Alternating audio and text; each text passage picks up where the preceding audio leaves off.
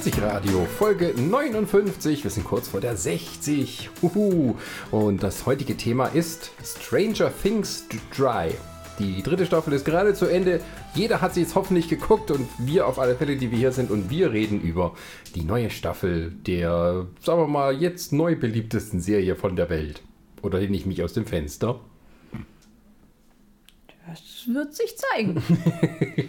ja, also ich glaube, es ist schon eine Art moderne Kultserie geworden. Ja, zumindest ist es das jetzt, worüber alle reden, wenn eine neue Staffel anfängt. Das ist das, worüber hinterher gesprochen wird, nachdem eine Folge vorbei ist.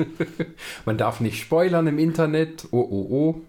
Ähm, ja, Game of Thrones ist abgetreten, jetzt wird äh, Jetzt kommen die lachen. Kiddies. Jetzt kommen die Kiddies, genau. Obwohl, ja, am Anfang waren es ja auch noch viele Kiddies bei Game of Thrones. Ja, aber, aber ein bisschen Schwund ist halt immer, gerade bei Game of Thrones. Wie viele von denen zu äh, furchtbaren äh, Mördern werden, das wird man dann sehen. ja, wir sind heute nur zu zweit. Hallo Risa. Hallo Sascha. Wir wollen heute ein bisschen die dritte Staffel aufarbeiten. Wir hatten ja gerade erst vor kurzem äh, mit der, äh, der Mystery-Serien, mit dem Mystery-Serien-Podcast Stranger Things angesprochen. Und das war ja just bevor die neue Staffel anfing. Und da haben wir irgendwie auch schon gemerkt, dass irgendwie äh, alle die Serie toll finden, die sie gucken. Ähm, aber du hast gesagt, du hast schon wieder alles vergessen gehabt, bis dann die dritte Staffel überhaupt kam. Ja, also es ist irgendwie ganz seltsam. Also ich habe mich auf, als die erste angekündigt wurde, habe ich mich super drauf gefreut, habe die auch gleich weggesuchtet und habe dann allerdings auch relativ schnell wieder alles vergessen, was passiert ist. Ähnlich bei der zweiten Staffel, auch super drauf gefreut. In einem Rutsch durchgeguckt und dann war es halt auch irgendwann wieder hm. überschrieben. Und dann habe ich jetzt bei der dritten Staffel ich irgendwie hatte ich gerade weil ich mich also an die ersten zwei Staffeln nicht so so so im Groben wusste ich noch so was passiert ist, aber so Einzelheiten nicht mehr und habe dann gesagt, naja, hm, naja, warte ich jetzt ein bisschen, bis ich gucke. Dann hatte ich irgendwie alles andere weggeguckt und dann habe ich gedacht, na gut, komm, jetzt fängst du die mal an. Und dann halt auch wieder an einem Abend durch. ich glaube, das ist tatsächlich der Fehler, dass ich das einfach. Du teilst dir das nicht ein. Nein. Ich meine, es sind ja auch immer nur so acht oder neun Folgen. Es ist ja nicht so, dass man da sagt, äh, das kann man sich schön strecken über zwei Monate oder so. Nee, das ist ziemlich schnell an einem Abend weg. Also so wie früher halt, da hatte man eine Serie, hatte 22, 24, 26 Folgen pro Staffel. Aber das wäre in dem Fall wahrscheinlich auch nicht so gut.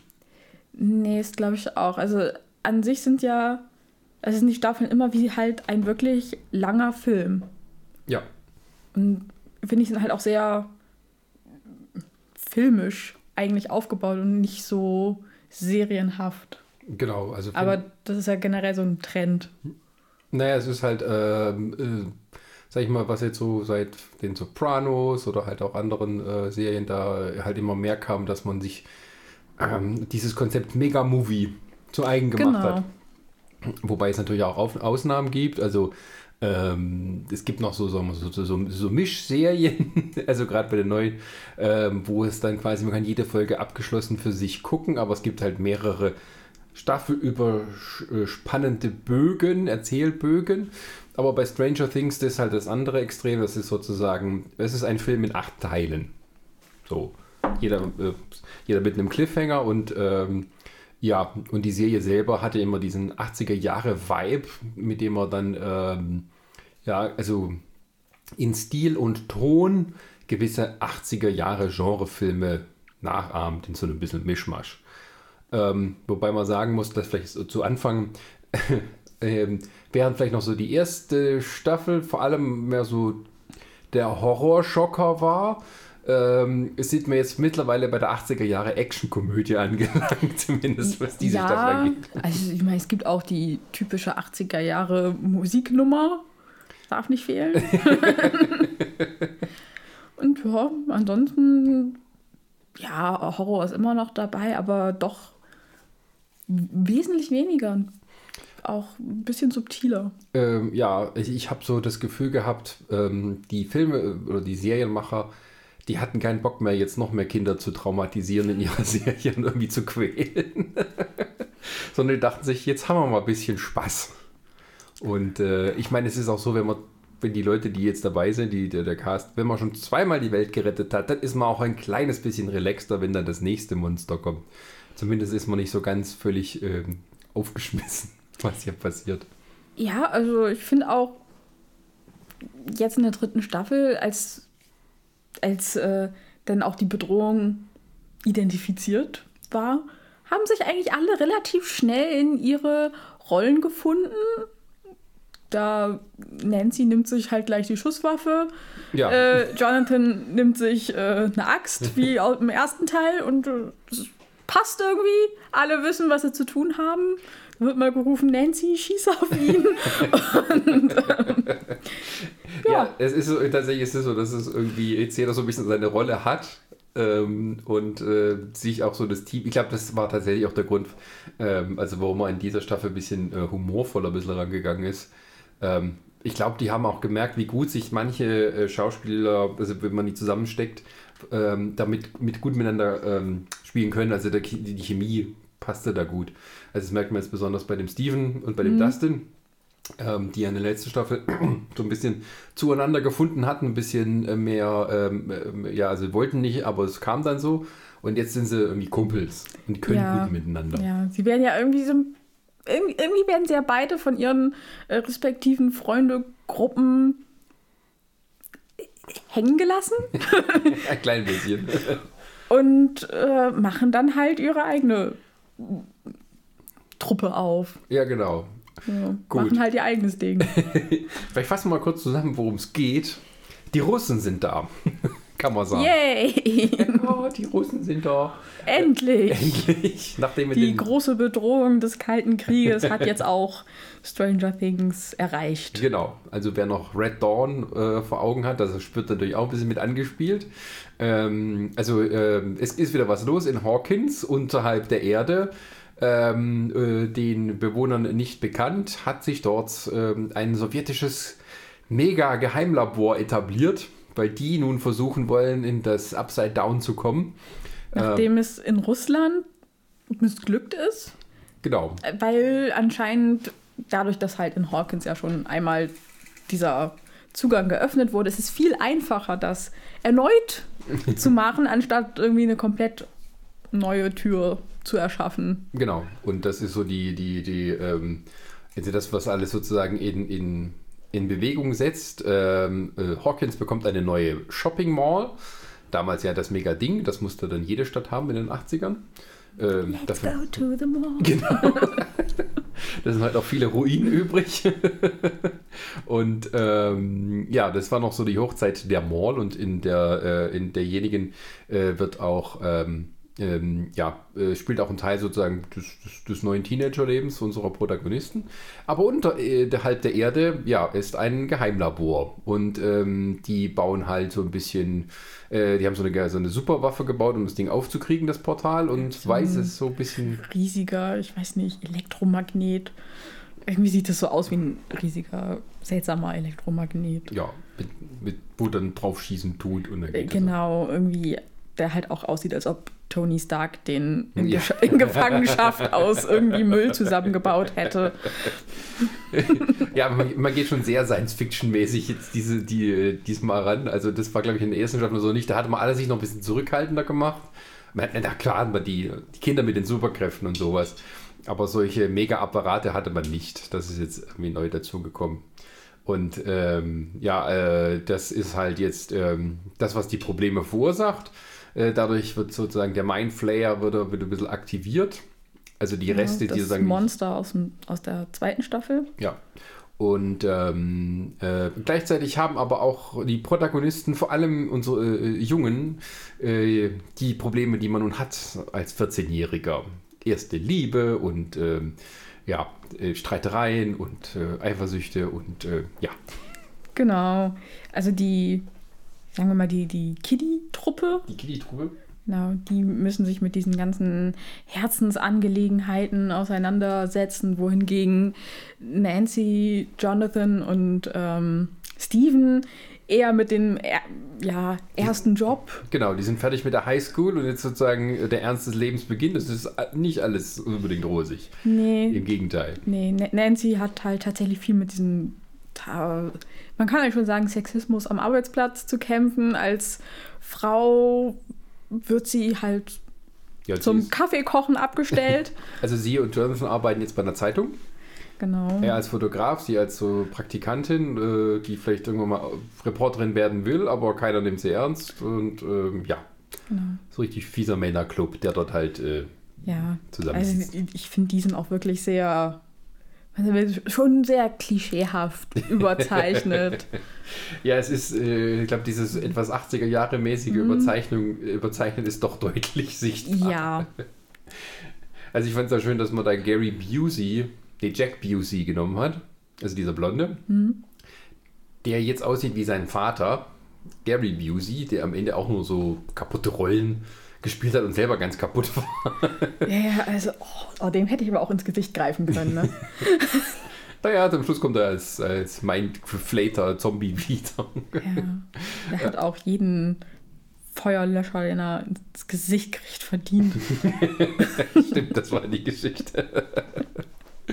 ähm, ja, und äh, ja, so entspinnt sich sozusagen die Handlung. Genau, und, bei, bei den, sag mal, in der Elterngeneration haben wir noch äh, Joyce, die äh, noch mit dem Tod von Bob aus der zweiten Staffel, Spoiler.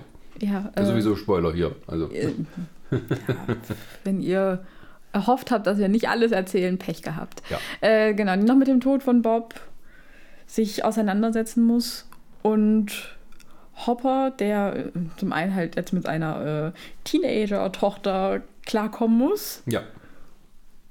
Und ähm, dann haben wir auch noch äh, Mrs. Wheeler, die zumindest am Anfang von der Staffel, ähm, sagen wir nicht, nicht ganz so abgeneigt von dem guten Billy ist. Der auch, ich sag mal, 80er gemäß im städtischen Freibad arbeitet als Bademeister. Mit der geilen äh, Fukuhila-Matte. Ganz genau. Und äh, die Muskeln flext und den verheirateten Frauen schöne Augen macht. Ja, also vielleicht sogar hier umgekehrt. Ja, also, also den, den, den hübscheren verheirateten Frauen macht er schöne Ja. Augen und äh, der Rest ist sehr begeistert, wenn er ohne Shirt an ihnen vorbei latscht. ja, also das Ganze spielt ja sozusagen eine, ein paar Tagen im Sommer um den 4. Juli rum, um den Unabhängigkeitstag. Und ähm, die, ähm, ja, also es ist irgendwie Hochsommer, alles versammelt sich im Freibad, es sind Ferien und da sind auch die, ähm, äh, die, ja, sagen, die, die Vorstadtmuttis haben sich dort versammelt als Gruppe und freuen sich immer, wenn Billy dann seinen Dienst anfängt und an ihnen vorbeigeht äh, mit wenig Kleidung. Und ähm, ja, aber Billy ist dann auch das erste Opfer des Mindflayers. Ganz genau. Und er ist nicht nur das erste Opfer, er ist dann auch derjenige, über den der Mindflayer seine Armee an hirnlosen Marionetten ausbaut. Genau, und das, der Mindflayer, der war ja in der letzten Staffel so ähm, quasi äh, so eine Art, so eine gasförmige Existenz. Die ist irgendwie in, in Will eingedrungen, da hat man ihn rausgekriegt. Man hat gedacht, man hat ihn getötet, aber nein, es ist quasi erst nur irgendwie weggegangen oder halt wurde quasi zerstäubt und setzt sich jetzt wieder so zusammen, nachdem irgendwie das Portal geöffnet ist und seine Kräfte wiederkehren. Ja, und im Upside Down war er ja dieses große spinnenartige. Ja, dieses Shadow-Monster, wie sie es dann Genau. nennen. Und so sieht er dann auch wieder aus, nur ist er sozusagen, er setzt sich dann aus toten Körpern zusammen. Es fängt irgendwie mit Ratten an und geht dann weiter mit Menschen. Genau, er also die. äh, in diese, sagen wir mal, Infizierten fangen halt erstmal an, Chemikalien wie blöde in sich reinzufressen, bis einfach die Körper aufplatzen. Mhm. Und dieser ganze Schmodder bewegt sich dann aufeinander zu und formt dann dieses Riesenmonster. Ja, Also mich persönlich hat es ein bisschen an Resident Evil Outbreak erinnert. Also ganz besonders dann die Szene später im Krankenhaus, wo ähm, Nancy und Jonathan finden halt heraus, dass diese eine ältere Frau aus Hawkins hat halt diese komischen Ratten und sie hat auch eine gefangen und äh, sie gehen da halt hin und um dem Ganzen investigativ auf den Grund zu gehen. Und ähm, letztendlich wird diese alte Frau dann auch, weil sie wahnsinnig oder schizophren ist, ins Krankenhaus eingeliefert und alles, was Jonathan und Nancy herausgefunden haben, wird halt von ihren äh, Reporterkollegen als vollkommen hirnrissig abgetan. Natürlich lässt Nancy nicht locker und äh, wie eine gute Investigativreporterin bohrt sie da halt noch ein bisschen nach, ist halt in diesem Krankenhaus bei der alten Frau und dann werden sie auch schon von den äh, Mindflayer-Zombies, kann man fast sagen, angegriffen. Ja. Und äh, das spielt sich dann so, so eine Ver ja schon so eine Verfolgungskampfszene spielt sich dann in diesem äh, gerade aus, neu ausgebauten Teil vom Krankenhaus statt, wo natürlich auch niemand ist, aber es sind halt noch äh, alles Mögliche an Kram ist halt da.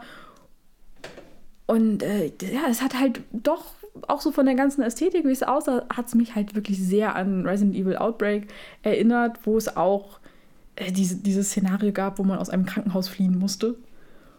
Und da gab es halt auch diese Blob-artigen aus Blut und Eingeweide bestehenden äh, Monster, die sich dann aus der Zwischendecke herausfallen lassen und dich umbringen. Ja, es ist halt, also ich fand auch das Monster, ich meine, die Monster sind immer ziemlich gut gestaltet, dafür, dass es quasi nur eine Fernsehserie ist, aber die haben da Budget. Mhm. Aber diesmal war es halt nur richtig, richtig eklig, weil das quasi nur so eine Art Fleisch- und Knochenmassen sind, die sich da zusammenfügen. Also nicht einfach mhm. nur so eine Art Formwandler, der halt irgendwie aus so einer Gelatine besteht, sondern das sind quasi lebende, also Überreste von lebenden Menschen, die sie da, ja, ist ein bisschen eklig, aber es soll ja wahrscheinlich auch so sein. Ja, also weniger Horror, mehr Ekelfaktor, würde genau, ich sagen, in dieser Gore. Staffel. Genau. ähm, genau, also das ist das, was ähm, äh, Nancy und Jonathan tun. Und ähm, ja, dann gibt es noch die, die, die, wie hast du es genannt? Die Griswold Family. Ja, genau. Also das sind dann die. Also genau zum, zum Ende hin der Staffel, wo sich dann alle ähm, zusammenfinden, die, diese kleinen Grüppchen, wie man es auch schon aus den vorherigen Staffeln eigentlich kannte, mhm. ähm, stehen sie halt alle über Walkie-Talkies miteinander im Kontakt. Mhm. Und ich gehe mal da stark davon aus, dass es Dustin war. Mhm. Äh, Dustin hat dann halt allen diese wunderbaren äh, Codenamen gegeben. Unter anderem halt die Griswold Family, die ja auch ganz also der Name spielt ja schon auf die, äh, auf die 80er Jahre Filme mit Chevy Chase an. Genau. Also die, die ähm, Vacation. und äh, ja. Die für die Amis kommen und irgendwie, wie heißt auf Deutsch, die schrillen vier auf Achse. Als man in Deutschland ja. noch diese Titel hatte. Genau, Hilfe, es weihnachtet sehr. Ja, genau. Ist tatsächlich mein Lieblingsweihnachtsfilm. Christmas Vacation im Original. Genau, äh, von vielen, glaube ich sogar. ähm, ja, und da ist, ähm, äh, genau, also das sind so, ähm, es gibt halt sozusagen die, die, die Teenager, die zusammenhängen, das sind eben äh, Will, nicht, doch Will auch, der sich immer so rausgestoßen fühlt, weil er als einziger keine Freundin hat. Mhm. Äh, äh also man hat ähm, Eleven und äh, Mike. Mike sind jetzt ein Paar haben auch nichts anderes zu tun, als immer noch knutschen im Zimmer zu hocken. Ja, genau, was dem guten Hopper so wirklich Kopfschmerzen bereitet. Der auch selber so gerade so ein bisschen so Tal ein bisschen durchfährt, also er hat sich ein bisschen gehen lassen. Er ist jetzt ein bisschen äh, kräftiger geworden. Und ähm, ja, hat halt jetzt mit einer Teenager-Tochter zu tun. Äh, mhm. Und dann hat man eben auch noch. Äh, Nicht nur äh, einer Teenager-Tochter, auch noch ihrem nervigen Freund, der die ganze Zeit äh, bei ihr zu Hause im Zimmer hockt. Und ja. Ja, dann äh, Lukas und ähm, äh, wie heißt der? Max. Max äh, sind jetzt ein, ja, immer noch ein Paar gewesen, äh, geblieben. Äh, laut Lukas haben sich mindestens fünfmal getrennt ja. und sind wieder zusammengekommen. wie man es halt so macht in dem Alter. und äh, genau, und Dustin ist in einem, ja genau, Will ist ohne, ohne weibliche oder sonstige Begleitung, was ihn ankotzt, weil alle jetzt sozusagen sich nur um die Geschichten kümmern, während er nur D&D spielen will. Ähm, mhm. Ja, und äh, ja, die sind sozusagen eine Truppe für sich und äh, weil der Dustin, der kommt aus dem Science Camp zurück und äh, ähm, hat dort seine, hat auch eine Freundin gefunden, ja, Susie. die so hübsch ist wie Phoebe Case. Genau, und von der natürlich alle der Meinung sind, existiert sie wirklich. Ja. Leider hat auch der erste Kontaktversuch mit Susie nicht wirklich gut geklappt. Aber dadurch kommt eben auch alles sozusagen ins Rollen. Ein Glück. Ein Danke, Glück. Susi. Also die bauen so eine, so eine mega Antenne auf, damit er mit äh, wie CB-Funk mit ihr Kontakt aufnehmen kann, weil die in Utah oder so wohnt. ja, genau, in, in Salt Lake City. Und- denn sie ist ja Mormonin. Und äh, ihre Eltern sind nicht so begeistert davon, dass sie halt mit einem Nicht-Mormonen am Anbändeln ist. ja, ja, und Und deswegen können sie halt nur über CP-Funk miteinander ja, ihre kommunizieren. persönliche Romeo und Julia Story. Genau. Aber es geht schief, oder es, es funktioniert nicht. Unterdessen fangen die äh, nämlich die, ähm, ja, die Funkwellen von einer ru- russischen Geheimübertragung auf. Ganz genau. Und äh, Dustin geht dahin zu seinem neuen besten Kumpel Steven, der jetzt als Eisverkäufer in der neuen Mall irgendwie seine Kohle verdienen muss. Genau. Und da entsteht dann das nächste Team, äh, die Scoop Troop. Also Scoop von, von Eislöffel. genau, die Eislöffeltruppe. Die äh, äh, also äh, besteht aus Dustin, Steven und der neuen, das ist die neue, äh, Mhm. Robin, Und äh, Lukas kleiner Schwester Erika. die ihren Nervfaktor um Faktor 10 erhöht hat. Ich muss sagen, ich finde sie irgendwie sehr lustig. ja, ja, also man denkt am Anfang, You okay, can't spell America without Erica. und dann die Pause. You're actually right. ja, ein sehr patriotisches, kleines Nervbündel. Nicht Nervenbündel, sie nervt eher. Und sie hat Aber Ja, und äh, sie ist, wie, sie dann rausstellt, sie macht nur auf cool. Im Herzen ist sie doch auch ein Nerd. ja. Das, ich gehe auch davon aus, dass wir in der nächsten Staffel vielleicht noch mehr von ihr sehen werden. Ja. Und äh, ja, die äh, versuchen rauszukriegen, was sich hinter dieser Botschaft verbirgt. Denken so, es ist, ist nichts weiter, bis sie dann eben rauskriegen, Moment, die ist von hier gekommen. Und äh, das, das ist auch das Schöne, fand ich, weil am Anfang hat man halt nur dieses Geheimlabor gesehen von den Russen. Man denkt, okay, das ist jetzt in Russland oder so, und dann stellt Ja, sich eben ist, doch raus. es wurde halt auch im Vorspann, hat es ja auch noch in Russland gespielt, wo man auch schon die Waffe gesehen hat und die ganzen Leute. Und äh, man sieht ja, nur da hat man einmal die Basis sozusagen von außen gesehen. Danach sieht man es halt nur noch von innen. ja, Und es sieht halt absolut gleich aus. sowjetische E- Effektivität. genau. Ja, es ist auch schön gemacht, weil am Anfang ist halt so dieses Militärgehabe, äh, machen dann, okay, die machen wieder Experimente und dann ist halt so, ah, okay, ihr seid äh, Rote Armee und deswegen, ja, sind jetzt die Russen endlich mit dabei. Ja, und gleichzeitig, äh, ja, Joyce und Hopper kommen auch noch so ein bisschen mit ran. Äh, die finden dann äh, sich zusammen, vor allem mit dem ähm, Murphy? Murphy, dem Verschwörungstheoretiker aus der zweiten Staffel, der war auch schon in der ersten, kann das sein? Weil er irgendwie so. Das weiß ich nicht. Also er er war sagt, er definitiv kannte Hopper, aber Er kam definitiv in der ersten vor. Er ist irgendwie ein alter Bekannter von Hopper. Und ähm, Ja, der, der lebt halt so völlig abgeschieden für sich, weil er sich überall mit Regierungsverschwörungen auseinandersetzt. Äh, aber er ist halt der Einzige, der äh, fließend Russisch spricht. Dementsprechend. wobei, man, eigentlich müsste man Robin nur ein bisschen mehr Zeit geben, dann kriegt sie das auch hin. Denn mit Robin haben sie eine wirklich, ein wirklich äh, schlaues Mädchen an ihre Seite gestellt bekommen. Auch ein die- cooles. I- Absolut. Also ich, ich finde, Robin, äh, wo doch eigentlich so alle anderen eher so, dass das so die typischen 80er sind, Mhm. ist Robin, also diese alternativen 80er. Sie hat ja auch so ein, ähm, halt äh, wirklich eine, so eine äh, Kette Ja. als Kette um. Ich glaube auch mit, einem- mit einem Schloss. Ah ja, ja, ja. Also ähm, da kommt dann mal so diese 80er Jahre Punk Mhm. äh, Einstellung ein bisschen mal rüber. Ja, in der Kleinstadt halt. Wie es halt Genau, ja. Kleinstadtpunks. so. Kleinstadt. Na, sie ist halt so. Ke kennen wir ja alle. Der, der hadert halt so ein bisschen auch mit seinem Schicksal, weil er sozusagen äh, der, der coolste Typ der Schule, der nun halt sozusagen Eis löffeln muss. Ja, Ja, und ja leider Angst. hat er auch nicht allzu viel Glück bei den Damen mehr, die jetzt alle auf Colleges sind und er hängt halt immer noch in Hawkins rum.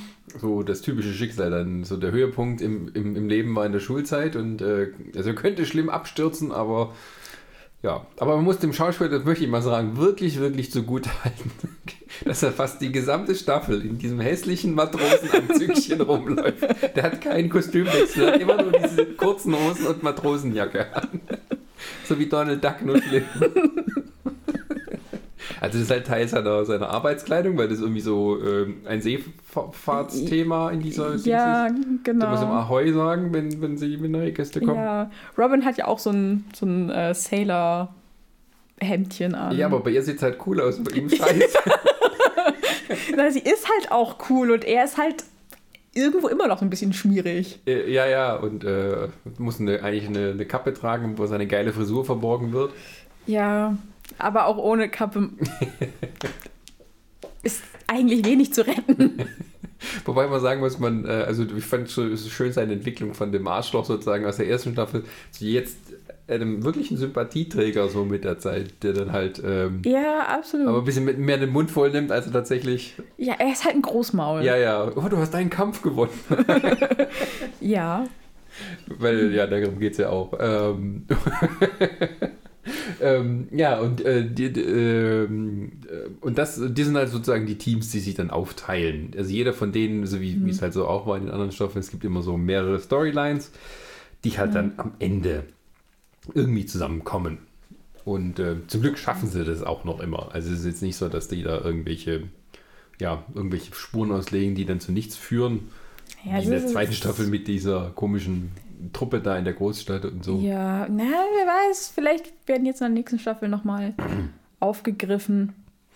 Ja, irgendwas muss da dann kommen, weil irgendwie Eleven muss ja ihre Kräfte wieder kriegen. Uh, Spoiler. Ja. Aber soweit sind wir jetzt noch nicht.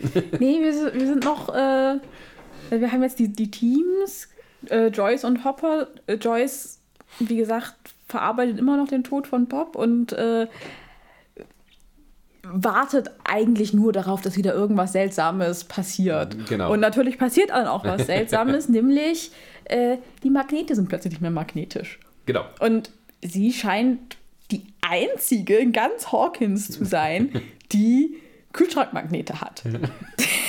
Und es zumindest auffällt, dass die runterfallen. Ja, immer wieder. Und halt auch irgendwann wirklich kaputt sind. Aber ich glaube, irgendwie kam das. Ich glaube, es war auch so, weil Will so ein bisschen wieder unruhig war, weil er kann, er kann ja spüren, wenn der Mindflayer äh, nahe ist. Sozusagen. Ja, aber das hat er ja äh, eigentlich für sich behalten. Das hat er ja erst später dann zugegeben. Ja, ich glaube, aber Joyce war dann auch mal so hinterher von wegen, ich muss nach allen gucken, dass irgendwas nicht stimmt und so. Ja, also sie ist, sie ist halt sehr gluckig, kann man eigentlich sagen. Ja. Also, äh, wenn's, wenn ihr Kind auch nur ein kleines Wehwehchen hat, ist sie gleich äh, voll dahinter. Also, ich sag mal, ist schon irgendwo eine gute Mutter. Aber eventuell erdrückt sie auch Will ein bisschen. Ja, das wird vielleicht noch äh, Konflikt für weitere Staffeln Hm. Ja. sein. Also man hat auch, äh, also dann, und ihre, ihre Sorge und allerdings so, die versucht sich halt auch mit anderen Dingen zu beschäftigen, als sich mit dem Tod Ja. von Bob auseinanderzusetzen. Während hingegen Hopper versucht ein bisschen bei ihr zu landen. So von wegen, ja, ich, wir beide mögen uns doch. Ja, wir sind so- ja auch durch so viel zusammen jetzt durch, Ja. haben wir durchgestanden. Und Und, äh, bei mir in der Wohnung, da knutschen die nur rum und ich bin alleine. wollen wir nicht rumknutschen. Also ja, Hopper ist so ein bisschen frustriert irgendwie, dass äh, alle haben ein Liebesleben außer ihm. ja. ja. Und seine Tochter oder äh, quasi angenommene Tochter äh, ist nicht mehr so das süße kleine Mädchen oder zumindest, nee, süß war sie nie, aber das kleine Mädchen, das äh, war so, also, sondern ein nerviger Teenager. Ich glaube, nervige Teenager, das ist auch so die Überschrift eigentlich für Stranger Things 3, denn genau das sind die alle nervige Teenager. ja, es sch- äh, hat sich so ein bisschen äh, äh, gewandelt, ne? Also das waren so die, die coolen, oder so die coolen Nerdkids Außenseiter, die so Dinge aufklären am Anfang. Ähm, und ähm, jetzt sind sie halt sozusagen von Hormonen gebeutelt und dementsprechend äh, nicht mehr so ganz fokussiert. Also die, die anderen kommen einem da ein bisschen, also wir müssen hier die Welt retten so und bei denen passiert halt immer wieder was dazwischen, wo sie sagen, äh, ja, ich, ich, äh, ich empfinde was für dich und willst nicht wieder mit mir zurückkommen und so. Ja, Und äh, der hat mich angelogen. genau. Wir gehen jetzt erstmal in die Mall Klamotten kaufen. Ja. Ah, stimmt. Es gab sogar eine Montageszene mit Kleider anprobieren, also 80er Jahre komplett. Ja. Schön. naja, jedenfalls, ähm, ja, so das äh, Grand Finale kann man eigentlich sagen. Äh, wobei, vielleicht sollte man vorher noch mal sagen, äh, was diese einzelnen Teams noch machen. Also die Scoop Troop bricht in diese russische Genau, also in, die, in diese russische Basis ein. also die versuchen irgendwie hinter das Geheimnis dieses Funkspruchs zu kommen. Erstmal versuchen sie das Russisch zu, äh, zu entschlüsseln und dann den Code zu entschlüsseln, die, mit denen die reden und äh, stellen halt dann fest, dass die sich auf Dinge beziehen in dem Ding, wie halt Zelda Mall vorkommen. Und man hört im Hintergrund irgendwie halt so das, äh, was war's, so, ein- so ein ja, die, diese, ähm, äh, vom Pferdchen, was man da Geld reinschmeißen kann, Genau. das dann sich bewegt. diese Karussellpferde. Ähm, ja, wie nennt man das oder sowas? Was so vor Supermärkten steht, wie so Autos, Genau. so mal Geld. Aber wie, wie heißt das? Ich weiß es nicht. Äh, okay. Ich weiß es wirklich nicht. Ja. Ähm, da muss ich auch sagen, also äh, die Truppe, also mal, es ist interessant, ähm, es gibt, glaube ich, es- die ist als einzige so kleines bisschen, könnte man die auch so als Film für sich nehmen. Ja, die, die sind halt wirklich, finde ich, eher so proaktiv. Ja, und auch so unabhängig Ja. von den anderen. So, das kommt erst Ja. am Ende ein bisschen zusammen. Aber natürlich äh, sind sie, äh, ja, ich glaube, obwohl, ne, das kannst du eigentlich bei allen sagen. Also das hat man eher so das Gefühl, dass es so diesmal so, es ist eigentlich gut gemacht, aber man, man hat so mehrere Mini-Filmchen, in so, ab, so ab der Mitte ungefähr, die sich dann aufteilen und erst am Ende kommen die dann zusammen. Ähm, ja, Ja, ich glaube, also da hat man halt auch so diese ähm, 80er-Thematiken. Also bei den, sagen wir bei der Griswold Family hast, hat man halt ähm, ja, also diese, wirklich diese ganzen Rom-Coms so aus den 80ern. Äh, ja, halt äh, Mall, Klamotten, Montage, irgendwie ist es lustig. Und erste Liebe, äh, Genau. also die Schluss machen und sowas. Genau, bei der Scoop Troop hat man halt dieses äh, ja, Spionage-Thema. Ja, ähm, ein bisschen James Bond-Parodie, weil sich diese Untergrund, äh, dieses Labor immer noch die Frage, wie haben die das in einem Jahr gebaut? ähm, ähm, die sind Riesen- halt effektiv. Ja, die Russen siehst du mal. Ähm, und die, die, ähm, ähm, ja, das ist genau so ein bisschen Spionage-James Bond-Parodie, kann man schon so sagen, in irgendeinem Sinn. Ähm, während hingegen halt tatsächlich der, der Horrorschocker dann eher bei, bei Nancy und Jonathan liegt. Also wo sie Genau. dann halt, ähm, Ja, ist auch so, diese, halt diese, diese ähm, Reporter-Sachen gibt es ja auch einiges. Also was zwar, glaube ich, nicht unbedingt aus den 80ern, aber halt auch viel so auf die 80er dann anspielt. Also so Spotlight, ähm, so investigativ. Ja, ja, also Kram. es ist schon so, also jeder, jedes, es wird so ein, immer ein kleines bisschen so ein, so ein Genre abgedeckt. Äh, während hingegen dann halt Hopper, Joyce und der Murphy dann so äh, kleines bisschen Buddy-Komödie auch ist. Also so, die sind ja, so zusammengewürfelt. auch so ein bisschen Roadtrip. ja, vor allem, ja, weil die müssen den ja holen und dann Mhm. werden sie und, so unterwegs halt von russischen ähm, Supergeheimsoldaten. verfolgt. ja. Inklusive einem äh, irgendwie ja, Terminator-Mix. Genau, so eine Mischung aus Terminator und Drago von äh, Rocky 4. so kommt der rüber. Ja, das, äh, das ist erstaunlich akkurat. Also es gibt einen von den russischen Agenten, der ist sozusagen der Topkiller irgendwie von denen. Und, ähm, Gregory heißt er. Gregory, okay. Und der ist halt so wirklich der. Es ist ein Terminator-Verschnitt. Also es wird ganz viel Absolut. dabei angespielt, wie er aussieht, wie er sich bewegt, wie die Kamera ihn einfängt. Und er sieht halt wirklich aus wie eine Mischung von Arnold Schwarzenegger und dem, dem Robert Patrick, dem T1000. Vielleicht noch ein bisschen Dolph Lundgren, wenn man jetzt so das Ja, so, Als hätte man die zusammen geklont. vielleicht hat man das. Ja, ich hat man das. Und er ist halt auch so unnachgiebig. Er verfolgt Ja. die, kennt alle Tricks äh, äh, und ähm, Du hast ihn gefühlt schon dreimal erschossen und er steht nochmal auf. aber er hat eine, eine schusssichere Weste an. Das muss man ihm dann zugute halten. Ja, Hat, äh, vielleicht, äh, bevor wir jetzt einfach nur zusammenfassen, vielleicht mal die Bewertungsphase. Welche hat die denn? Gab es eine Lieblingsstoryline, die du am liebsten verfolgt hast? Äh, tatsächlich die Scoop Troop. Also, die fand ich schon am unterhaltsamsten. Warum? Also ich, also ich finde zum einen, ähm, dass tatsächlich äh, Steve und Dustin sehr gut, so, also dass die Charaktere sehr gut miteinander harmonieren, was man vielleicht am Anfang noch gar nicht so erwartet hat. Aber schon in der zweiten Staffel hat sich das dann schon herausgestellt und ich finde, das haben sie jetzt hier nochmal wieder aufgegriffen. Und auch äh, Robin passt unheimlich gut damit rein. Und tatsächlich auch äh, Erika, auch wenn sie ein bisschen nervig ist, irgendwie ist das so, so rund. Ja. Das passt. Ja. Ähm, doch, das stimmt. Also die Scoop Troop fand ich auch äh, eigentlich am besten. Bei, bei, bei Joyce und bei äh, Hopper, da, da, das war mir, das war, in Ordnung, war auch gut. Es war mir manchmal etwas zu neurotisch. Ja. Also gerade so. auch so. also wo, ich sag mal, äh, Joyce hat ja auch so in der ersten Staffel ähm, so, so ein bisschen halt verrückt. Sag ich mal, ich meine, klar, Kind ist weg, niemand glaubt ihr. Ja, es war ein bisschen ernster noch. Genau, und in der zweiten Staffel, ja, ihr, ihr Freund ist halt jetzt gestorben, aber irgendwie hat man das Gefühl, sie ist in der dritten Staffel, ist sie noch ein bisschen weiter am Durchdrehen, obwohl es augenscheinlich gar nicht mal so viel Schlimmes gibt. Außer halt Magnete, die nicht mehr magnetisch sind. Ja, ich meine, sie, sie hat sich ja immer so bewiesen. Also immer, wenn sie sozusagen einen Verdacht hatte, dass irgendwas nicht stimmt, hat sich es einmal als richtig rausgestellt.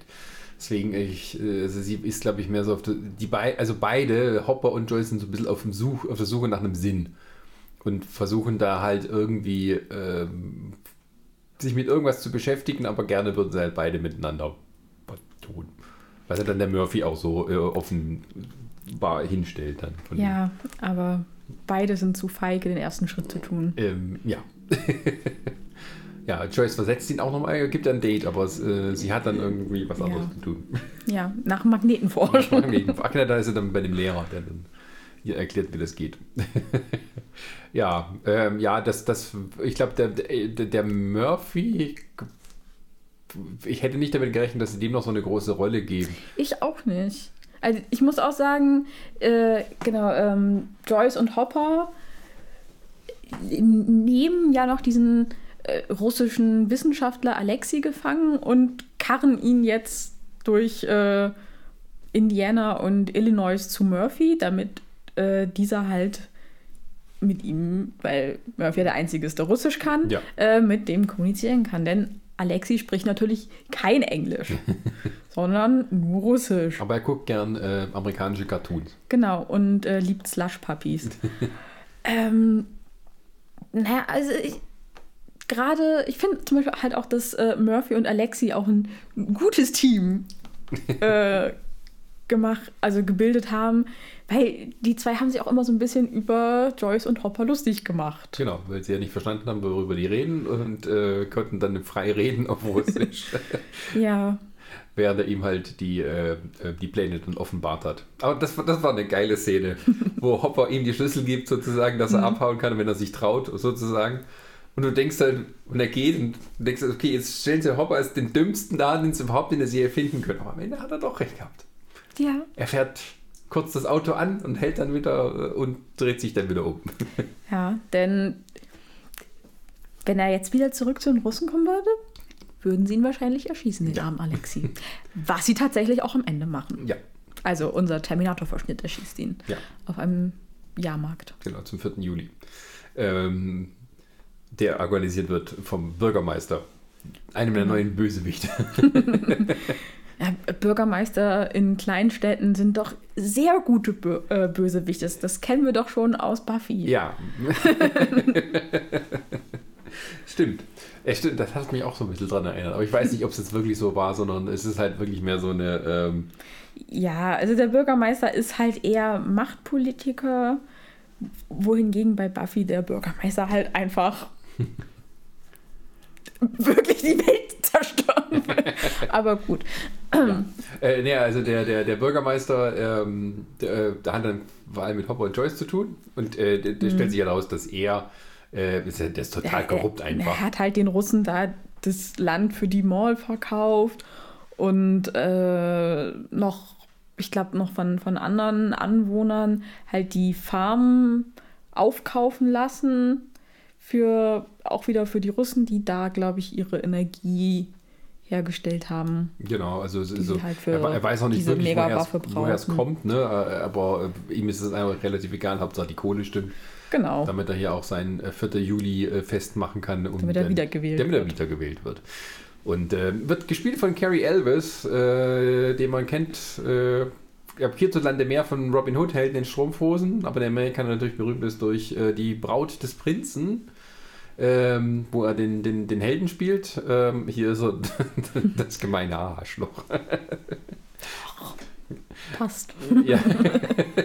also wie man es halt oft hatte bei Stranger Things, irgendwelche Leute, die in den 80ern, also sagen wir, in gewissem Maße durch 80er Jahre Tätigkeit bekannt waren. Also manche hatten auch noch Karrieren danach, siehe Sean Astin, der nicht nur die Goonies gemacht Mhm. hat, sondern der der Ringe. Aber die halt äh, irgendwie so eine gewisse nostalgische Verbindung haben zu 80er-Klassikern, die kommen halt mit vor. Abgesehen von Winona Ryder selber auch noch so. Ja. Wer Ja. jetzt noch fehlt, ist irgendwie Molly Ringwald oder irgendwie so. Ja. oder, äh, ja, wen gibt es denn noch? Naja, gut, wird man dann in der nächsten Staffel sehen. ähm, und, ähm, ja.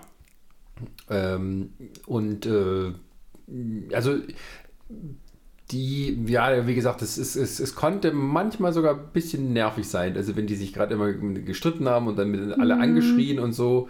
Ähm, Ja, da war mir dann Erika doch ein bisschen lieber. die, Die, hatten wenigstens ein Ziel. ja, lebenslange Eis umsonst. Ja, für ihre, für ihre Hilfe. Weil die müssen ja irgendwie da reinkommen in die Basis und da passt nur ein kleines Mädchen durch, durch die, die Lüftungsschacht. Ja, von wegen so, das geht wie ein Spionagefilm, dass man einfach durchklettert und nö, du passt da nicht rein. ähm, ja, äh, und dann gibt es halt noch die, die, die, die Griswold Family. Während so in den letzten Staffeln vor allem auch den Hintergrund von Eleven ging, geht es diesmal irgendwie so gar nicht. So, Nee, es geht halt tatsächlich mehr, dass sie einfach in das normale Leben auch integriert wird. Weil Stimmt, ja. in der letzten Staffel war es dann noch so, dass ähm, Hopper sie doch, sie durfte ja nicht raus wirklich und das ist auch immer noch so. Also sie hat halt relativ strikte ähm, Ausgehzeiten Mhm. und es ist halt auch der Grund, weshalb Mike die meiste Zeit bei ihnen dann halt rumhängt. Und ja, halt so dieses typische Teenager-Rebellieren. Mhm. Also, dass sie halt dann länger ausbleibt, dass sie dann, äh, dass sie halt nicht nur Mike dann als Freund hat, sondern sich halt auch noch mit Max anfreundet und damit halt endlich auch eine äh, weibliche Freundin mal hat Ja. und nicht mehr in den abgetragenen Sachen von Hopper dann irgendwie rumläuft, äh, sondern äh, das, das Max ihr dann halt auch nahe liegt, ja, hol dir doch die Klamotten, die du magst. Ja. Ja, wo, woher weiß ich denn, was ich mag? Mhm. Hm.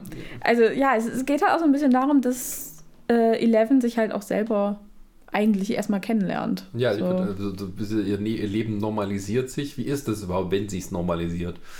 Und also man merkt es halt schon, also sie spricht schon längere Sätze als früher, äh, aber auch nicht, ni- es ist nicht äh, schwarzhaft geworden. Nee, Also, also äh, sie, sie stellt auch immer noch so, so offensichtliche Fragen. Hm.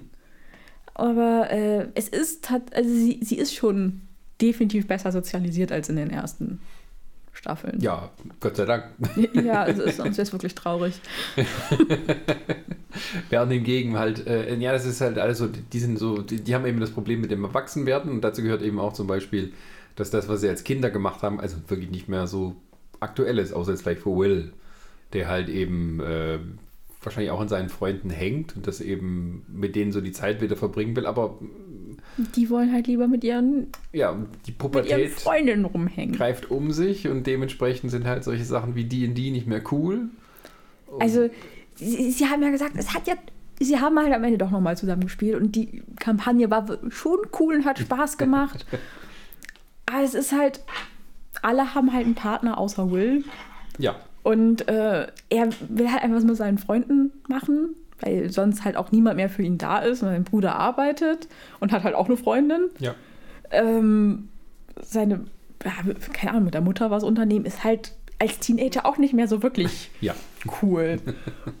Aber seine Freunde haben halt auch keinen Bock, irgendwas mit ihm zu machen. ja, weil sie eben dann äh, Mädchenprobleme haben. Richtig. Das Schöne ist auch, äh, fand ich, wenn sie dann über äh, äh, warum sind Frauen so, wenn sie darüber philosophieren. ja. Also Eleven, äh, man merkt auch so Sachen, also Eleven missbraucht so ein bisschen ihre Superfähigkeiten, indem sie dann zum Beispiel halt äh, den Jungs hinterher spioniert. Ähm, anstatt jetzt sozusagen das zu machen. Aber na klar, was würdest du auch sonst machen, wenn du Kräfte hättest und 14 Jahre alt wärst? Ja. Und musst dann halt sehen, ähm, ja, wie schlimm sich Jungs benehmen, wenn sie unter sich sind. ja. Frauen sind eine andere Spezies. ja, genau. das ist sowas, das, ist, das ist ihr nicht allzu gut. Hat ihr nicht allzu gut gefallen. Ne, da. Also die Jungs versuchen sich einen Reim auf äh, die Frauen zu machen und äh, die Frauen, äh, die jungen Frauen genauso. Ähm, ja, werden aber unterbrochen, weil es tatsächlich wieder mal die Welt zu retten gibt. Ja, so ein Pech aber auch. Schön fand ich auch das, diese, diese Schlussmachszene. Wie Ja. I dump your ass. Aber ja, also sie haben ja schon oft miteinander Schluss gemacht. Also äh, äh, Lukas und Max. Ja, und äh, ja, Eleven und Mike dann auch. Beziehungsweise Eleven macht dann mit Mike Schluss. ja, was ich mich eigentlich gefragt hat, wo sind eigentlich die Eltern von Max und Billy? wo sind die hin? Kamen die überhaupt in der zweiten Staffel vor? Ja, natürlich, das war ja dann, wo klar wurde, dass halt äh, der Vater dieser, dieser äh, Brutalo ist, der halt, ähm, äh, also der ist ja der Vater von Billy. So, und äh, die Mutter ist die Mutter von Max. Und äh, der, der Vater ist ja auch sehr gewalttätig, gerade dem Billy gegenüber, Ja, das sieht man ja jetzt auch nochmal. aber halt in Rückblicken nur. Und jetzt ist aber nicht so ganz klar, ähm, also zumindest von mir nicht klar, wo, wo sind denn die Eltern hin? Haben die Urlaub? Sind, lassen die ihre Kinder alleine? Wie funktioniert denn das? Würde ich denen zutrauen. Ich meine, Billy ist alt genug, der kann ja wohl mal auf seine Schwester aufpassen. Ja, ja, man muss, gut, gut, ich muss dazu sagen, das Ganze spielt ja innerhalb von zwei, drei, vier Tagen äh, eigentlich so. Und ähm, ja, keine Ahnung. Aber das ist war auch immer so die alte Zeit von wegen, ja, wo ist dein Kind? Ja, das wird bei denen sein. Wo ist dein Kind? Die sind wahrscheinlich dort. Die werden schon wieder nach Hause kommen, ist ja scheißegal. Muss nicht. Wenn sie Hunger haben, kommen sie wieder. Ja, genau. Also dieses Helikopter-Elterntum gab es damals noch nicht. Außer Joyce. Außer der Prototyp der Helikoptermutter. Ja, andererseits, ich meine, ihr Sohn war tatsächlich verschwunden. Also, Den Fänger eines Monsters. es ist, da, entwickelt man dann schon mal so Eigenarten. Ja, ich glaube aber, glaub, glaub, tatsächlich manche Helikoptereltern von heute haben auch so dieses Ding vor Augen, dass ihr Kind irgendwie von einer anderen Dimension entführt werden könnte, wenn sie da nicht ständig irgendwie aufpassen und die Ja. 800 Meter bis zur Schule mit dem Auto fahren. Ja. Ähm, ja, ähm, also die, die, die, die, also ja, die Griswold Family fand ich, fand ich jetzt nicht nervig. Es gehört halt dazu, ne? also wenn man das Ja. sozusagen auch verleugnen würde und nicht irgendwie was draus macht, dass sie tatsächlich jetzt so im Pubertätsalter sind, dann hat man irgendwie aber auch was falsch gemacht, finde ich. Ja. Also, während hingegen, also zum Beispiel äh, Nancy, die von ihren Kollegen Nancy Drew genannt wird, Ja, auch Anspielung auf äh, eine Romanfigur. die in Amerika bekannt ist. Das ist so eine äh, Kinderromanserie um eine Genau. Detektivin, Nancy Drew. Ähm, ja, wird halt, äh, also wie gut der Jonathan in seinem Job ist, wird gar nicht sogar sehr klar. Also ist halt im Fotolabor und äh, ja, ist. Entwickelt da halt vor sich hin. entwickelt halt vor sich hin. Jeder kommt rein in sein Rotlichtlabor. Also hauptsächlich Nancy. Unangekündigt. Ja, liebe Kinder, damals gab es das noch nicht, dass man einfach die Fotos dann auf den Rechner überspielte. Man musste noch im schön im, im, äh, mit Rotlicht im, im Labor dann das Ding alles mit Chemie machen. Genau. Das übrigens auch gar nicht mal so äh, gesund ist. Also gerade hier äh, Entwickler nicht zu lange auf der Haut lassen. Deswegen immer Zangen benutzen. Ja. Falls ihr mal den Nostalgie die, die Trip habt und noch irgendwie Fotos bei euch zu Hause entwickeln wollt. Also ich habe einen Vergrößerer. ich habe auch die ganzen Chemikalien. Uh, geil. Hast du so eine rote Lampe? Ja. Warum braucht man eigentlich die rote Lampe? Ähm, weil halt äh, das Fotopapier ist halt lichtempfindlich. Wenn das einfach so in, ins Licht gehalten wird, wird es halt äh, entwickelt. Und ähm, deswegen halt das rote Licht, weil Rotlicht da nicht drauf wirkt. Und dann wird es halt nur, werden halt auch nur die Teile von dem Blatt belichtet über so einen Vergrößerer, die halt belichtet werden sollen. Dann packst du es da dann in die ganzen Chemikalien rein. Erstmal in den Entwickler, dann in die Stoppflüssigkeit und dann in die Fixierflüssigkeit. Ohne Fixierflüssigkeit werden nämlich zum Beispiel Schwarz-Weiß-Fotos am Ende braun. Ah. So, und, der- und auch, äh, jetzt haben wir was gelernt und wir wissen auch, dass äh, Rotlicht-Situationen immer ein cooles Bild hergeben, auch für die Kamera. Richtig. Wenn die Reporter dann im roten Licht stehen und sagen, oh mein Gott. ähm, Das fand ich, äh, also das war so eigentlich so der richtige Gruselfaktor, war eigentlich nur bei denen gegeben, muss man sagen. Mhm. Also das war ja vorher über, so über alle Charaktere verteilt, muss man sagen. Äh, hier hat man so ein bisschen eingeschränkt auf die und das hat auch, fand ich, gut funktioniert. Also gerade so die alte Frau. Ja. Ähm, Wobei ja die äh, Kiddies, als sie dann da Billy auch hinterher spionieren, weil sie ja relativ fix rauskriegen, dass mit dem irgendwas nicht stimmt. Ähm, Billy äh, war halt, fand ich auch irgend, irgendwo schon gruselig, weil es halt mehr so dieses, äh, ja, Psychomörder-Genre bedient hat. Ja, er fängt so dann noch so. Entführungskram Ja. und äh, Torture. Und es ist halt. Zeug. Ja, also vielleicht, vielleicht kann man doch mal gleich auch zu Billy übergehen. Oder Ja, so. genau, gehen wir einfach mal zu, wirklich auch zu den restlichen Bösewichten über. da ist eigentlich auch nur noch Billy über. Die Ähm. Russen haben wir ja schon. Die, den Bürgermeister, ja. Aber eigentlich so der, der Hauptverantwortliche dann für den ganzen Spuk, also nicht, aber eher nicht, aber ähm, es fängt ja noch so ein bisschen lustig an. Im Prinzip fährt er eigentlich zur, wird er sich mit der Mutter von Mike treffen, hm, Zum äh, Stell dich ein. äh, in irgendeinem Hotel. Äh, hat aber unterwegs äh, Unfall, beziehungsweise, ich weiß nicht mehr genau, wie es ist. Also das, das Monster fängt ihn sozusagen ab. Und Ich glaube, irgend, irgendwas ist ihm halt in die Windschutzscheibe geklatscht. Genau, dann landet er irgendwie in diesem Lagerhaus, wo sie das Ding sozusagen Stück für Stück zusammensetzt. Und es zieht ihn dann mit runter ähm, und er greift dann Besitz von ihm. Und ähm, äh, keiner weiß es so richtig. Ja, aber er benimmt sich halt auf einmal seltsam. Ja.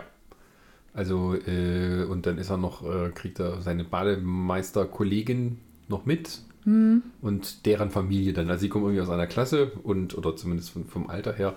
Und ähm, ja, auf die anderen wirkt es erstmal so, als ob die jetzt zusammen wären und er wäre bei der Familie dabei. Und dann ist, stellt sich aber raus, dass ähm, ja, die haben die nur ähm, unter Kontrolle. Und später werden auch die Eltern dann ähm, zu Fleischklüpsen verarbeitet. Genau. Und äh, der Vater von äh, der Bademeisterkollegin, der ist ja auch der Chefredakteur. Genau, also es hat alles miteinander zu tun, ist eine Kleinstadt, ne? Ja, jeder kennt jeden. Und er sorgt natürlich dann dafür, dass die gefeuert werden, damit sie denen nicht auf die Schliche kommen so schnell. Ja, und äh, lauert ihn dann halt auch im Krankenhaus auf, damit sie auch da wiederum dem Monster nicht auf die Schliche kommen. Mit seinen Redaktionskollegen, die dann Genau. alle Zombies sind. Genau, und dann haben wir, wie gesagt, den etwas äh, splatterigen Kampf in Resident Evil-Manier im Krankenhaus. Ja. Und da ist auch so, dass die, ähm, ja, also die, die, ähm, diese, halt die, ja, der, der Billy ähm, immer so ein bisschen als der Unbesiegbare dann sich raus. Also die anderen können sie irgendwie alle noch Herr werden, aber er bleibt halt am Ende immer noch übrig und er ist sozusagen dann der Ja, Endgegner. zu, zumal äh, in den vorherigen Staffeln wurde auch Eleven ja immer als irgendwo sehr overpowered dargestellt. Also sie hat am Ende eigentlich immer alles gerissen. Ja. So.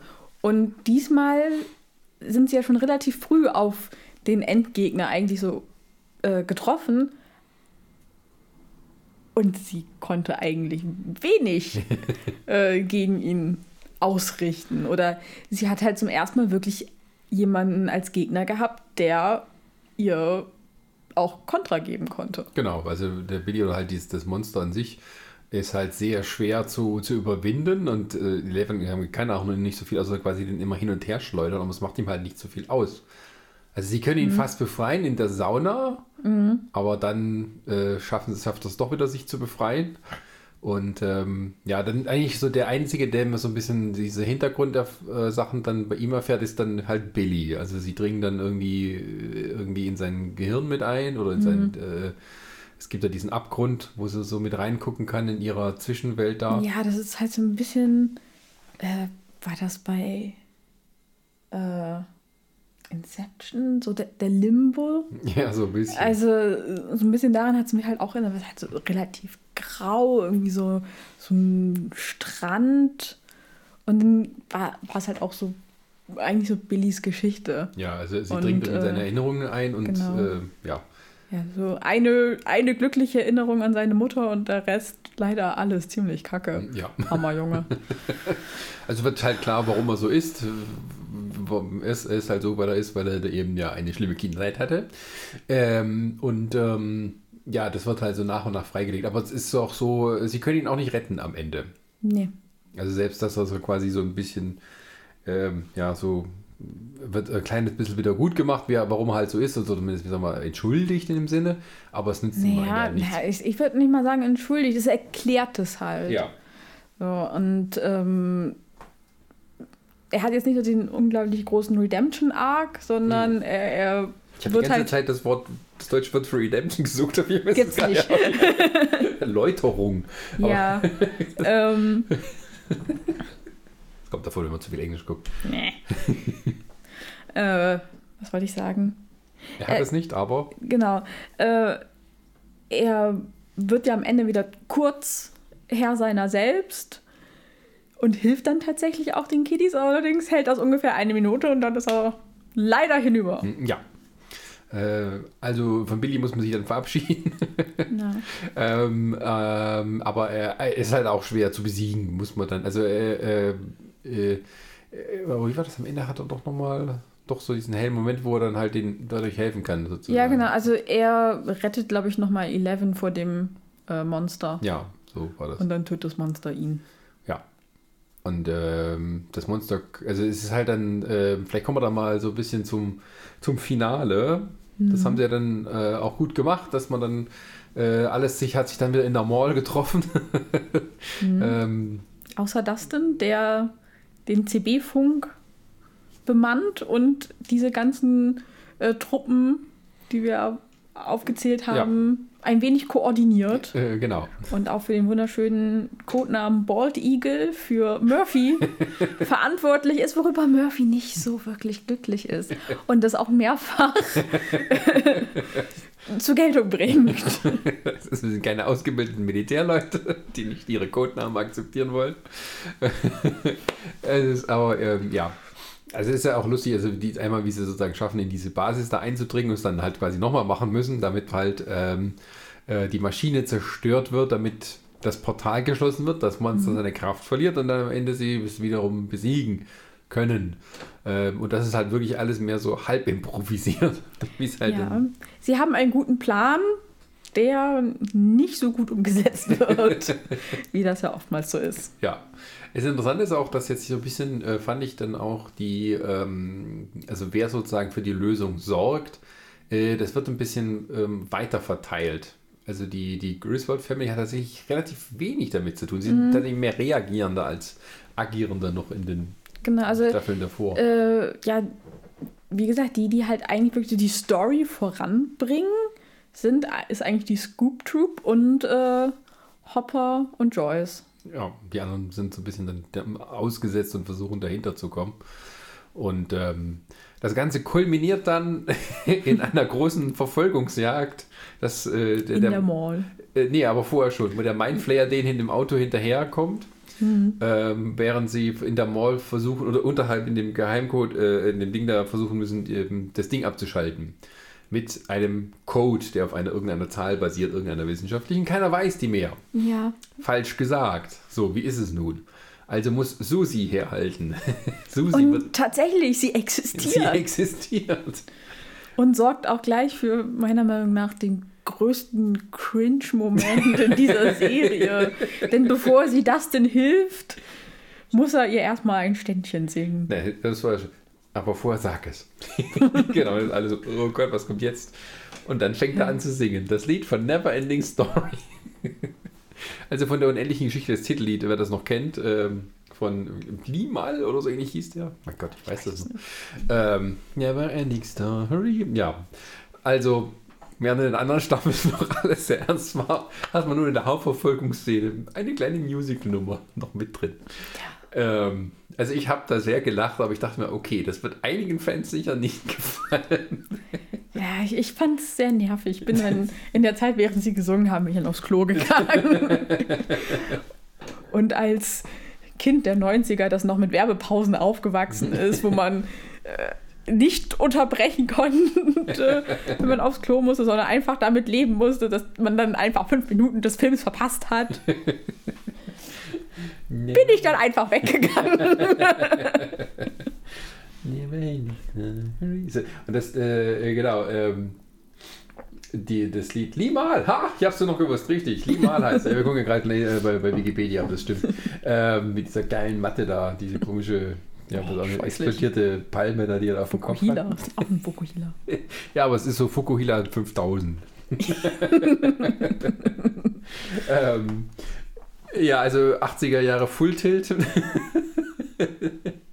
ähm, deswegen auch so mein Eindruck, man hat dann doch äh, deutlich sich mehr dem Humor gewidmet, diese Staffel, als jetzt sozusagen den äh, Schockmomenten. Ja, man muss aber auch sehen, irgendwie, die sind ja jetzt alle schon ein bisschen gewöhnt, ne? Also die hatten Dämmer Gorgans, Dämmer Dogs, sie hatten mhm. Mindflayer und ähm, ja, die sind halt inzwischen abgehärtet. ja. so. Das hatten wir ja auch eingangs schon erwähnt sie finden sich halt auch alle so in ihre Rollen rein. Also in dieser einen Szene, wo sie dann auch wirklich von diesem Monster angegriffen werden, greift halt gleich jeder genau zu der Waffe, mit denen, mit denen sie sich halt auskennen. Nancy schnappt sich gleich ähm, halt eine Schrotflinte und wie ein Meister ist sie da am Nachladen und Abschießen. Jonathan hat irgendwoher sich eine Axt gezaubert. Äh, Lucas ist auch wieder mit seiner Schleuder bewaffnet. Und ja, gut, die anderen helfen halt, wo sie können. Aber ja, es, es ist halt inzwischen so eingespielt. Es ist nicht so, dass irgendjemand anders mal versucht, äh, irgendwie zu schießen. Nein, Nancy kann das. Die trifft auch. So.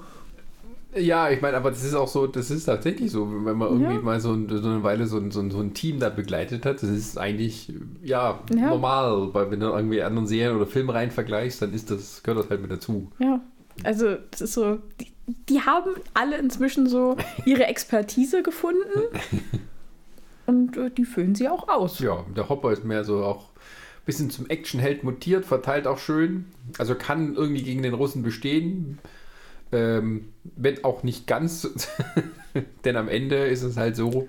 Ähm, Maschine die, explodiert und äh, Hopper ist leider daneben stehend. Ja, also am Ende ist es tatsächlich so, sie schaffen es, die, diese Maschine aufzuhalten, die das Portal aufmacht. Ähm, aber er kann nicht mehr rechtzeitig weg, sozusagen. Und dann muss er sich sozusagen opfern, um, äh, ja, damit Joyce das Portal rechtzeitig schließen kann. Genau. Und am Ende, was auch schon so in der Staffel vorher angesprochen wurde, Joyce ist halt unter anderem auch, weil halt Bob da gestorben ist, ihr, ihr Sohn entführt wurde in diese andere Welt. So richtig glücklich ist sie nicht mehr in Hawkins und spielt schon mit dem Gedanken, halt von dort wegzuziehen.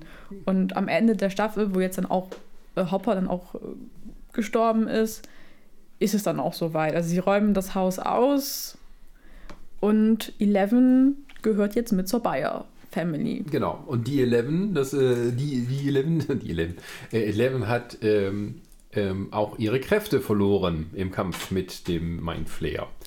Überanstrengt. Äh, ich weiß es jetzt gerade gar nicht mehr. Was ist passiert? Äh, es war irgendwie. Also sie wurde ja, glaube ich, auch von diesem also war auch so, ja. so, so, ein bisschen oh, ja. so, so Mumie-mäßig, hatte sie dann Stimmt. So, so, so ein Teil von dem Viech hat sich dann irgendwie bei ihr in eine Wunde reingefressen und Stimmt, ihr unter ja, der Haut rumgekrabbelt. Genau, also da am Ende kommt dann doch wieder auch der Horror zu allen zusammen. Mhm. Also das war schon wirklich, also von dem Ekelfaktor sozusagen. Ähm, sie versuchen dann das, das Ding rauszuschneiden ähm, und ähm, ich habe kein Betäubungsmittel da. und ja. äh, schneiden ihr irgendwie das Bein auf, so ein bisschen, dass es geht, aber sie macht es dann selber, also dass er mit ihren Kräften dann das Ding aus sich selber rauszieht, dass es da eine schöne Fleischwunde gibt. Ähm, wie es halt so ist in den 80er Jahren Filmen, das überlegt man gut. Absolut. Außerdem haben sie ja Max dabei, die ja als Skateboarderin genau weiß, was man in solchen Momenten tut. Genau.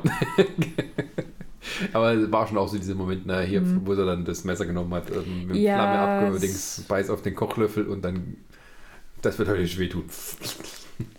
Ja. Also ja. dieses, wir, wir, wir foltern Kinder, das ist auch wieder dieses Mal, wenn auch nur kurz dabei. ähm, die sind hart im Nehmen. Die sind hart, ja, das hat alles nur eine Fleischwunde. genau, also Eleven hat am Ende ihre Kräfte verloren. Man weiß aber nicht, kommen sie jetzt wieder oder nicht. Auf jeden Fall ähm, ja, geht sie jetzt mit denen, mit den Bayers mit? Warum sie da nicht in Hawkins bleiben kann, weiß ich jetzt auch nicht genau. Ja, sie hat ja keinen, keine äh, Eingeweihten. Erziehung, keinen Erziehungsberechtigten mehr. Ja, aber es könnte auch keine von den anderen Familien sein, sozusagen. Naja, dann müssten sie ja erstmal allen, also den ganzen Familien erstmal erklären, wo kommt denn dieses Mädchen überhaupt her? also, ich bin mir nicht mal sicher, ob Bulls Eltern überhaupt inzwischen wissen, dass Eleven existiert. Das war, äh, hm. Aber irgendwie doch, äh, oder? Nee, Quatsch. Also von den Erwachsenen weiß, glaube ich, tatsächlich nur Joyce und halt Hopper, dass sie existiert. hm. Aber sie wird ja, so- äh, aber sie geht noch nicht in die Schule, ne? Also sie ist irgendwie Ja. so Homeschool-Kind. Genau. Also, obwohl sie offiziell sozusagen dann die, die adoptierte oder die Tochter von Hopper ist, mit dank äh, Regierungs äh, gefälschten Dokumenten äh, vom Ende der letzten Staffel. Hm. Ja, es sind ja auch Sommerferien. Vielleicht wäre sie danach in die Schule gekommen. Wir wissen es nicht. Äh, das stimmt, ja. Aber das ist dann, ähm, ja, na gut, muss halt mit denen gehen. Wobei die Mutter, sage ich mal, von, von, von Mike, die hat tatsächlich auch noch so ein paar Momente, wo sie dann der Nancy irgendwie ähm, Mut Tja. zuspricht. Also es ist nicht so, die sind nicht nur für den Comic Relief zuständig, wo sie halt quasi so ähm, äh, als die Proto-Milf Hm, dann dem, dem Billy nachsteigt, ähm, sondern ähm, ja, ähm, sagt irgendwie auch ihrer Tochter, dass sie stolz auf sie ist und dass sie eben das, dass sie eben sowas macht. ja, dass sie sich nicht von den sexistischen Reportern da unterkriegen soll. Genau, also aber auch irgendwie, also man schwingt so mit macht nicht das gleiche wie ich, irgendwie nicht so heiraten und dann Hausmutter sein und äh, Haus, Haus, Hausmutter, eine Hausfrau sein. Ja, Ähm, mach dein Ding. ja. Ähm, genau, aber ähm, ansonsten kommen die Eltern gar nicht vor. Also auch Dustins Mutter kam. Oder kam die überhaupt vor? Nö. Doch, Doch, doch. einmal kurz, Al- al- als er ihn abgeholt hat. Genau. Kurz im Auto, das war's. nee, jetzt hat er seine große Liebe gefunden. Ähm, ja. ähm, ja, aber Eleven, also es bleiben halt viele Fragen offen am Ende. Also äh, Eleven hat die Kräfte verloren. Ist Hopper nun wirklich tot oder nicht? Weil es ist Science Fiction, das heißt noch lange nicht, dass er tot ist, weil es hat ihn keiner sterben sehen. Ganz genau. Und, und es gab halt auch, äh, wenn man so will, eine After-Credit-Scene, Ja, wo, also die ja wieder in Russland gespielt hat oder zumindest mit Russen. Ob die jetzt auch in Russland sind, das sei mal es war dahingestellt. irgendwie in einem kalten Gebiet mit, mit Schnee. Irgendwie so. Genau. Vielleicht auch Kanada. Da, da, da. Ähm, und da wurde halt auch von dem Amerikaner gesprochen, der aber nicht gezeigt wurde. Ja, also die gehen irgendwie durch so mehrere Zellen und irgendwie einer will da was holen sagt, und der sagt irgendwie, ne, also was man vielleicht Ja. interpretieren könnte, nicht mit dem Amerikaner und dann holen sie aber jemand anderes aus einer Zelle raus, den Mhm. sie dann an so einen Dämmerdog verfüttern. Genau. Das heißt, die Russen haben irgendwie auch das, das Tor zum Upside Down aufgekriegt und da kam was raus. Vielleicht hat Genau. aber was damit zu tun. Weiß Ja. man es? Hm, Nein. man weiß es nicht. Erst wieder in Genau. einem Jahr, wenn die neuen Folgen kommen. Ja. Mal schauen, welchen Feiertag sie sich dann raussuchen. Ach, genau, was war das? Halloween hatten sie? Genau, Halloween, jetzt 4th of July. Und meine erste Staffel war, hatten sie da was? Hm, Nee, ich glaube nicht. Ich Hm. glaube bei der ersten tatsächlich noch nicht. Aber sie haben ja dann auch ähm, die, die zweite und jetzt halt auch die dritte immer auch zu der Zeit spielen lassen, ähm, wo die Staffel rauskommt. Ah, Also, ähm, Christmas-Episoden. ja, ich würde vielleicht tatsächlich eher äh, Thanksgiving überlegen, was ja auch noch ein, ein relativ großer amerikanischer Feiertag ist. Stimmt, da kannst du statt Football kannst du äh, Stranger Things durchsuchten. Genau. ja, und das sind aber noch Ähm, länger als ein Zum, Jahr, bis dann neue zumal ja Folgen kommen. tatsächlich auch, äh, als Eleven dann halt mit den Buyers da wegfährt, äh, Mike ihr schon gesagt hat, naja, wir, wir haben ja schon das abgesprochen, also Thanksgiving, das geht klar, dass du dann irgendwie herkommst. Ah, Und ähm, genau. Ah, da hat jemand aufgepasst. Ja, ja. Ja, gut, das ist durchaus ja, sinnhaft. Ich, das, ist, das kam auch, glaube ich, sonst immer im Herbst raus. Kann Mhm. das sein? Und jetzt halt, ähm, ich glaube, die wollten halt diese Sommerdings mitnehmen. Und dann, äh, ja, das passte schon ab, dieses. am- Es kam ja am 4. Juli raus. Das heißt, wenn du äh, ja, mal zwischendurch Feuerwerk gucken, aber ansonsten kannst du den ganzen Tag Stranger Things konntest du gucken. Beziehungsweise, sonst hast du halt auch bei Stranger Things noch ein bisschen Feuerwerk. Stimmt, am Ende ja. Zum Glück gab es Feuerwerk, da hörte man das Maschinengewehr-Geräusche, äh, äh, hört man da nicht. ja, und sie bekämpfen ja auch noch den Mindflayer dann mit mehr oder minder illegalem Feuerwerk. Also nicht, es, es ist legal, aber anscheinend die Menge an Schwarzpulver, die da drin ist, ist nicht mehr so ganz okay. Ja, ja, also es war halt irgendwie, äh, Lukas hat sich sehr gefreut, dass er da mehrere Dinge ja. zusammenmischen konnte. ähm, ja, ähm, deswegen, es ist, ich finde es auch interessant, wie es jetzt dann auch weitergeht. Also, sie hatten ja irgendwie gesagt, so mehr als vier oder fünf Staffeln wollen sie mhm. nicht machen, äh, weil sie es dann irgendwie auch für auserzählt halten. Ich denke, das ist, glaube ich, auch besser. Also, ich bin ja kein Freund von. Also klar, ich finde es halt irgendwie immer schade, wenn halt dann sowas vorbei ist, was auch einem gut gefallen hat, aber dann auf Teufel komm raus immer noch eine Staffel und nochmal und irgendwann. Ich sag mal, Supernatural hätte man auch nach der fünften Staffel aufhören können. Jetzt gibt halt 15. Ja, wenn dann schon richtig, ne? Ja. Dann sagen wir, okay, wir machen 30 Staffeln hier Mini Simpsons. Genau. Wir hören einfach nicht auf. Richtig. Naja, also insofern, äh, ich denke auch, dass sich da die Geschichte irgendwann auserzählt haben wird. Ja, also ich denke, das, ich weiß es nicht, also ob sie da mal vielleicht auch eine längere Pause dazwischen machen, dass man dann halt äh, am aller Ende der Serie sozusagen dann halt, äh, das sind die, die Kids dann so alt, wie ihre Geschwister waren am, äh, am Anfang der Serie, also so kurz vor dem mhm. letzten Highschool-Jahr. Also das würde, glaube ich, sogar so ungefähr hinkommen. Mhm. Ähm, aber das hatte ich, glaube ich, letztes Mal schon gesagt bei dem Mystery-Podcast. Ähm, dass ich ähm, es schön fände, wenn dann quasi, okay, die sagen, okay, das ist vorbei und dann vielleicht in zehn Jahren oder so tut man nochmal alle zusammen, ein bisschen nach dem Stil von S. Äh, jetzt sind sie erwachsen und ähm, es taucht wieder auf sozusagen. Mhm. Und dann ist man, kann man 90er Jahre oder 2000er vielleicht. Ja, also ich kann mir auch vorstellen, dass es vielleicht so ein bisschen wie bei halt die wilden 70er tatsächlich auch damit endet, dass halt so Ende der 80er dann einfach ist. Ich bin mir gerade gar nicht sicher, ob überhaupt schon mal irgendwann gesagt wurde, in, wann in den 18ern das genau spielt. Also ich glaube, die waren jetzt 85, meine ich. Ach, gut. Also die, mhm. äh, das, man kennt das ja immer an den, an den Filmen, die da laufen. Mhm. Also man kann es immer, nee, Quatsch, doch, doch, doch, 85, weil die gehen ja ins Kino und gucken zurück in die ah, Zukunft stimmt, an. ja, genau. Also das ist der entscheidende Hinweis, damit man weiß, wann das läuft. Ähm, genau. Ja, es gibt auch ein paar schöne Ausschnitte von Zurück in die Zukunft nochmal zu sehen. Ja. hat man mit reingeschoben. Ähm, und äh, ich habe auch in der Deutschen kontrolliert. Man hat tatsächlich die Original-Synchronspur genommen. Und nicht irgendwie diese paar Szenen nochmal neu ver, ver, ver, versynchronisiert mit irgendwelchen No-Name-Schauspielern. ähm, ja, doch, 85. Äh, das ist äh, so ein bisschen ein langer Weg dann bis ja. 1990, aber. Wäre möglich. Hm. Also zumindest merkt man ja auch, dass die Schauspieler ja, also woanders nicht, mittlerweile ja, auftauchen. Ja, vielleicht kommt auch nochmal, also Kalter Krieg und so, das wird ja bestimmt auch nochmal ein bisschen mehr thematisiert. Weil das ja jetzt in dieser Staffel auch schon mehr dran kam als in den vorherigen.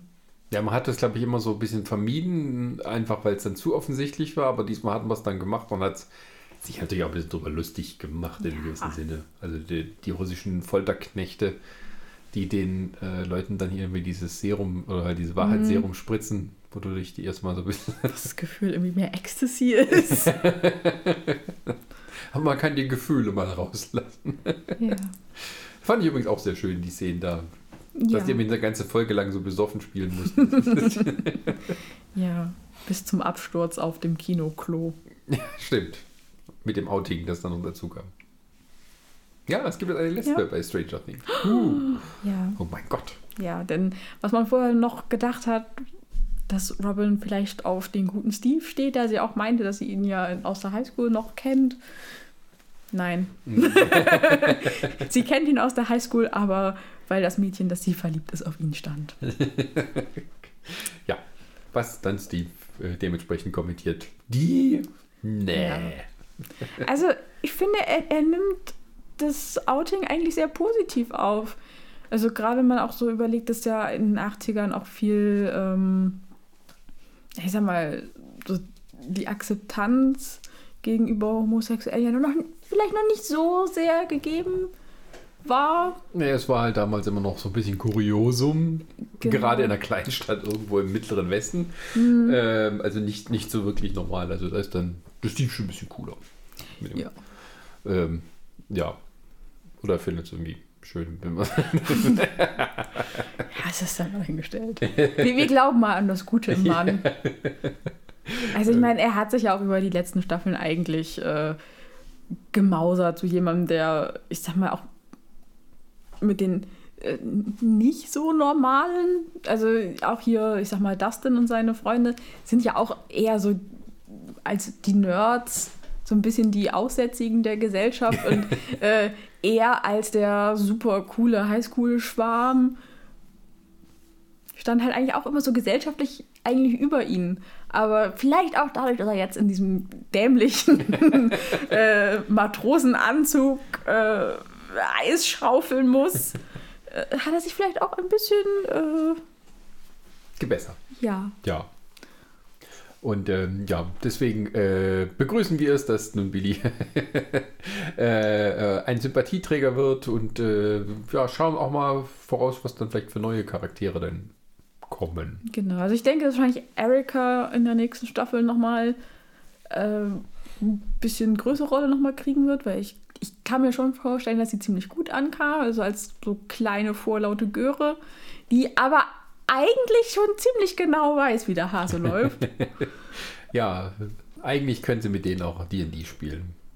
Ja, am Ende wird, ist sie dann die Einzige, die mit Will noch D&D spielt. Geht ja nicht, der kommt ist ja jetzt weg. Ja, gut. Ähm, ja, dann wollen wir mal diesmal schaffen, erst den Podcast ordentlich zu beschließen. Oder hast du noch irgendwas zu sagen? Wir haben uns eine Liste gemacht. Ja, die Liste haben wir abgearbeitet. Mein Gott, sind wir gut. ja. Ähm, ja, dann danken wir für die Aufmerksamkeit. Äh, wenn es euch gefallen hat, dann, äh, wenn ihr so auf irgendeiner Plattform hört, wo man das bewerten kann, dann macht das doch gerne. Fünf Sterne und so, bitte. Sonst sind wir Ansonsten traurig. könnt ihr uns auch gerne eure Meinung zu Stranger Things in den Kommentaren dalassen. Ja, beim Facebook oder beim Instagram und vor allem so ein Zeug da. Genau. Jo. Ihr wisst ja, wie das geht. Und jetzt wisst ihr auch, wie man Fotos entwickelt. Nicht nur beim Instagram hochladen, damit es aussieht, als wären es analoge Fotos. Gut, dann äh, sagen wir Dankeschön und äh, tschüss, bis zum nächsten Mal. Genau. Bis bald.